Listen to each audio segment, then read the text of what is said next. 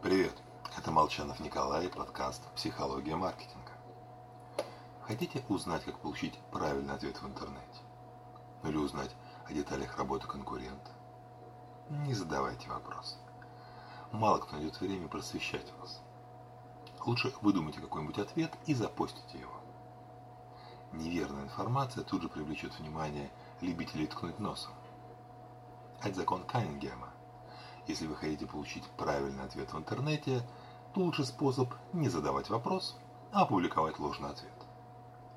Пример, с которым сталкивались все, допустите грамматическую ошибку.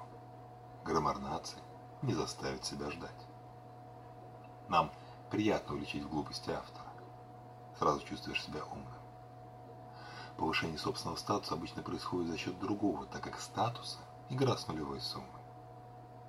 Кроме того, когда мы спорим и знаем, что побеждаем, идет выброс гормонов, улучшающих настроение. Поэтому работает принцип «в интернете опять кто-то не прав». Дополнительный плюс – обнаруженная ошибка, контрастируя со знанием читателей, привлекает внимание к материалу. Техника рискованная, но дает простор для креатива. Напишите заведомую ложь о продукте – несомненный плюс Весты – благородный звук мотора, получите массу актуальных недостатков. И плюсов, кстати, тоже.